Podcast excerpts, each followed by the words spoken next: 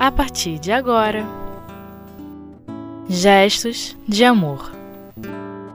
O céu e o inferno. História de um criado. Com Fábio Branco. Olá, amigos ouvintes da rádio espiritismo.net, dando aqui continuidade ao nosso estudo sobre as obras de Allan Kardec, hoje com o livro Céu e Inferno, falando do capítulo 8, Expiações Terrestres. Mas já que vamos falar de expiações terrestres, nós gostaríamos antes de definir o que vem a ser expiação, fazendo então uma comparação ou uma diferença com provas, já sendo expiação, provas ou também missões, os motivos das nossas encarnações. Então, o que, que vem a ser expiar? Diz aqui nosso querido Palhano Júnior, no Dicionário de Filosofia Espírita, que a expiação seria sofrer as consequências dos erros cometidos, sofrer, padecer, purificar-se de crimes ou de pecados. O termo expiar, sofrer as consequências. E provas, provação, ato ou efeito de provar. A provação geralmente é sofrida por alguém a fim de determinar se já possui condições de vencer as vicissitudes e percalços da vida. Então, expiar tem a ver com algo sofrido. Expiar tem a ver com o passado, alguma coisa que a gente vai fazer agora, tendo em vista o erro que se cometeu. Provar não. Provar é uma possibilidade de crescimento. Provar é algo que a gente, no plano espiritual, estabelece para adquirir uma determinada característica, adquirir mais uma possibilidade de experiência e de crescimento. Sendo que a gente diz o seguinte: toda expiação é uma prova, mas nem toda prova é uma expiação. O que, que isso quer dizer? Toda expiação é também uma possibilidade de crescimento. O importante é que expiar, entendendo o que vem a ser o termo, deve ser uma conquista do espírito. Então, se eu estou passando por uma dificuldade, se eu estou passando por esse processo que tem a ver com algo que eu deixei a desejar numa encarnação passada, isso tem que ser vencido e não apenas suportado. Então não adianta se nós, ah, como a gente às vezes vê, eu estou aqui passando e a gente brinca muito, isso é o meu karma. Não é como se eu estivesse apenas suportando aquele processo e tendo em vista um sentimento de culpa que eu trago, ou até já fazendo uma diferença com a responsabilidade, mas é, que eu estou passando por aquele processo sem muito adquirir ou aproveitar o processo passado. Porque se eu estou apenas suportando e não vencendo, aquilo não vai servir muita coisa para mim. Pode ser que eu tenha que repetir esta prova não é? Já que toda expiação é uma prova. Então, essa expiação, sendo também uma prova, se eu não vencê-la, eu terei que repeti-la. Por isso, sim, toda expiação é uma prova, mas nem toda prova é uma expiação, porque a prova, como dissemos também, ela é pode ser uma aquisição nova, que se você passou por ela e venceu, é mais uma conquista para o espírito. Muito bem, Então definimos aqui o que vem a ser expiação, o que vem a ser prova, não falamos da missão, que também é uma outra possibilidade de da reencarnação. Missão tem a ver com aquilo que a gente eh, estabelece até no, no, no, planejamento reencarnatório como uma tarefa a ser cumprida. Tem as pequenas missões e tem as grandes missões. Mas o importante no momento é ficarmos com esse conceito de expiação que é um processo que tem a ver com o passado, ok? Falando agora do caso específico da nossa da nossa conversa de hoje, e o título é História de um criado. E diz assim: Em uma família de alta classe havia um jovem criado inteligente, é, um jovem criado cuja figura inteligente e fina nos sensibilizou por seu ar de distinção. Quer dizer, é um jovem, um criado que apresentava uma grande inteligência, uma grande qualidade no seu fino trato.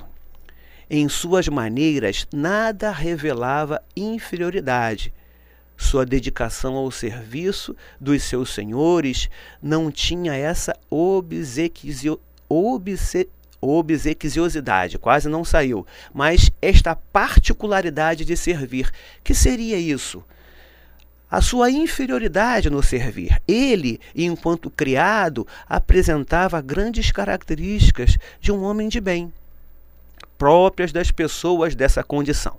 Quer dizer, ele não apresentava as características de inferioridade próprias da condição desse servidor. Ele apresentava características de um homem nobre. E o que aconteceu com esse rapaz, com, com esse criado?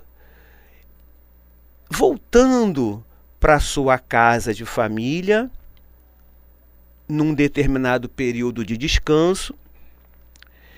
É, ele sofreu um acidente e veio a desencarnar.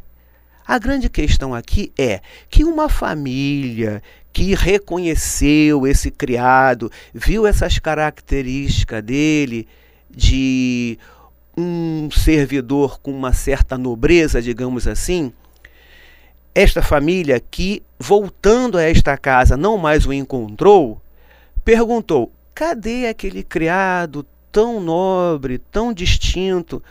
Onde está aquele criado? E o senhor dele disse a esse visitante, ele fazendo uma visita à sua família no interior, sofreu um acidente e veio a desencarnar. Então, por que agora falando dessa expiação? Qual é a expiação desse, desse criado?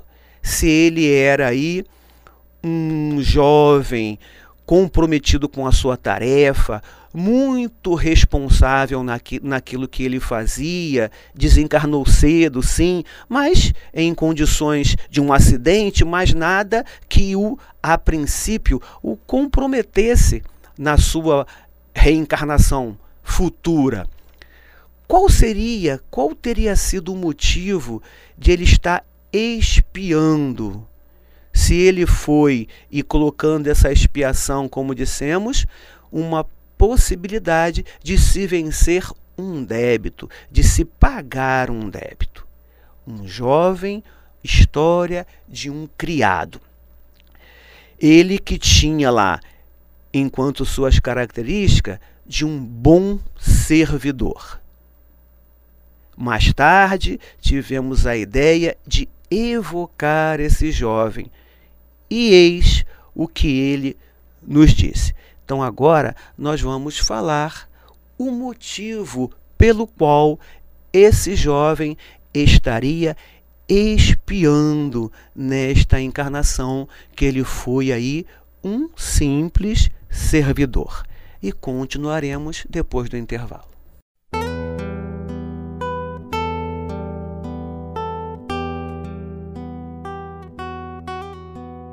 Gestos de amor. o céu e o inferno. Amigos ouvintes, voltamos aqui ao nosso caso História de um Criado. Falávamos anteriormente que era um jovem trabalhador, muito responsável e, a princípio, não teria nenhuma dificuldade nesta encarnação, já que ele muito zeloso do seu trabalho, muito digno no que fazia, não tinha nenhuma característica de revolta ou de estar sofrendo nesta encarnação. E se nós estamos falando de expiações terrestres, o que, que teria acontecido para que ele estivesse passando um processo de expiação? O que, que ele estava expiando? Aí vem a explicação dele, já que ele foi evocado. Mais tarde tivemos a ideia de evocar esse jovem, e eis o que ele nos disse. Em minha penúltima encarnação, eu era, como se diz na terra, de muito boa família, mas arruinado pelos gastos exagerados de meu pai. Fiquei órfão muito jovem e sem recursos.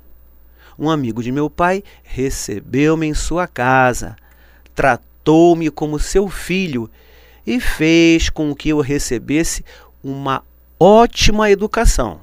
Então, ele era um jovem de uma família rica, que o seu pai usou mal a sua riqueza, ele foi adotado por um amigo, esse amigo tratou-o como um filho, deu a ele uma ótima educação.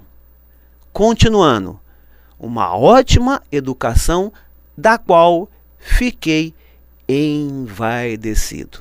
Aí está o motivo pelo qual ele precisou expiar na próxima encarnação. E quem seria esse amigo na outra, na próxima encarnação, onde ele teria que espiar? O Senhor. O Senhor que ele servia com muita delicadeza, com muita educação, com muita responsabilidade. E ele sabia disso? Ele tinha essa noção? Não. Mas como é que. Aí a gente pergunta: como é que eu vou fazer um processo dele sair com muita dignidade de um processo expiatório desse, se eu não tenho consciência do meu passado, se eu não tenho a certeza do que eu estou fazendo? Onde está esta possibilidade de acertar num processo expiatório ou até numa prova? Na intuição. É o que ele diz aqui mais abaixo. Já que foi ao mesmo tempo uma prova da qual saí com proveito, já que tive forças para não me deixar corromper pelo contato com um meio quase sempre vicioso. Apesar de maus exemplos, conservei-me puro e por isso agradeço a Deus, porquanto fui recompensado pela felicidade de que desfruto. Então aqui ele está falando que ele já estava na espiritualidade, sendo recompensado por tudo aquilo que ele fez, já que ele espiou, tendo em vista as suas intuições, tendo em vista aquilo que a gente traz como lembranças do passado, não precisamos fazer regressão de memória, também não é aqui nenhuma crítica. Às vezes, por uma condição patológica, é possível, é viável, é aconselhável? Sim, é sim, mas também não basta apenas saber a causa da minha dificuldade. O importante é que eu queira vencer aquela dificuldade. É muito bom eu saber o meu, quem é o meu inimigo. Mas o importante é que eu queira vencer essa dificuldade, que eu queira transformar este, este inimigo num amigo, já que esta é uma das finalidades pela qual estamos encarnados.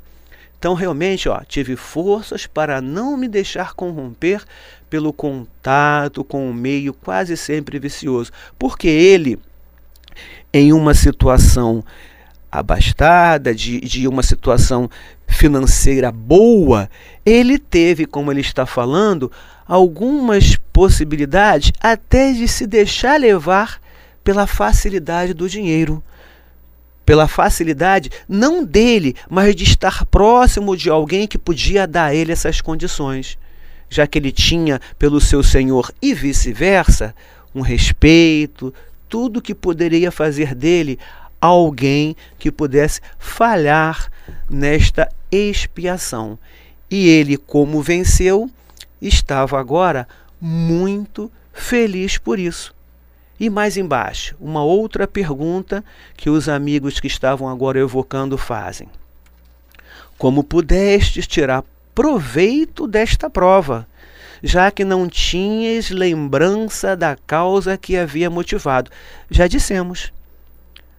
Repetindo a pergunta: Como pudestes tirar proveito dessa prova, já que não tinhas lembrança da causa que a havia motivado? Ele não tinha uma lembrança perfeita da situação. É uma misericórdia divina. Não temos lembranças perfeitas, porque se a tivéssemos, não teríamos condições, muitas vezes, de enfrentarmos ou de vencermos esta expiação com uma lembrança de um agressor, com uma lembrança, às vezes, muito doída de, uma, de alguma situação teríamos muita dificuldade para superarmos. Ficamos então com a intuição. E melhor ainda, ficamos com a intuição e com a grande oportunidade de corrigirmos, já que pela misericórdia divina somos colocados no local certo, na hora certa. Se estamos aqui e agora, é sim, como diz o poeta, o melhor lugar do mundo é aqui e agora? Como pudeste tirar proveito dessa prova? É a pergunta. E a resposta dele? Recebeste. Uma outra pergunta antes da resposta. Recebeste uma brilhante educação. Para que isso vos serviu em vossa última existência, já que não lembraste dos conhecimentos adquiridos? Sim, então ele perguntou primeiro: como é que você é, pôde tirar proveito se você não tinha lembrança? E agora, para que serviu isso tudo? Uma brilhante educação recebeste, para que isso vos serviu em vossa última existência, já que também não lembrava dos conhecimentos adquiridos. Aí ele está falando que na outra encarnação anterior a que ele foi esse servidor, ele teve uma boa educação. Mas para que serviria se ele seria apenas um servo? Aí ele vai explicar: não, eu tinha instintivamente o gosto, o gosto pelas coisas elevadas. Então, naquela encarnação anterior de servo, se ele teve uma boa educação, desenvolveu nele um gosto elevado, o que me inspirava repulsa pelos exemplos baixos e infames que tinha sob os meus olhos. Se ele teve na anterior bons exemplos, nesta que ele foi um simples servo, ele intuitivamente pôde lidar com as situações ruins com muita tranquilidade, fazendo desta encarnação enquanto servo um bom, um responsável trabalhador, expiando assim todo um processo, já que ele deveria expiar, porque ele recebeu na outra uma boa educação, mas teve também, como dissemos, a vaidade. Ele se deixou levar pela vaidade. Mas estava agora feliz porque conseguiu espiar como um bom servidor que foi e estava gozando na espiritualidade das bem-aventuranças divinas. E para terminar, a gente vai falar aqui uma situação que também ele responde para a gente, onde a pergunta é: os exemplos de servidores devotados aos seus senhores até a abnegação têm como motivo relações anteriores? A pergunta é: tem a ver a sua vida agora com aquilo que você fez lá atrás? a resposta dele. Certamente, não duvideis disso. Pelo menos é o caso mais comum. Então, senhores, 99% do nosso presente tem a ver com o passado e certamente também terá a ver com o futuro. Então, valorizemos o presente. Lembrando nosso querido Chico Xavier, não modificamos o passado, não tem como, mas tem como nós, no presente, modificarmos o nosso futuro. Muito obrigado e até a próxima.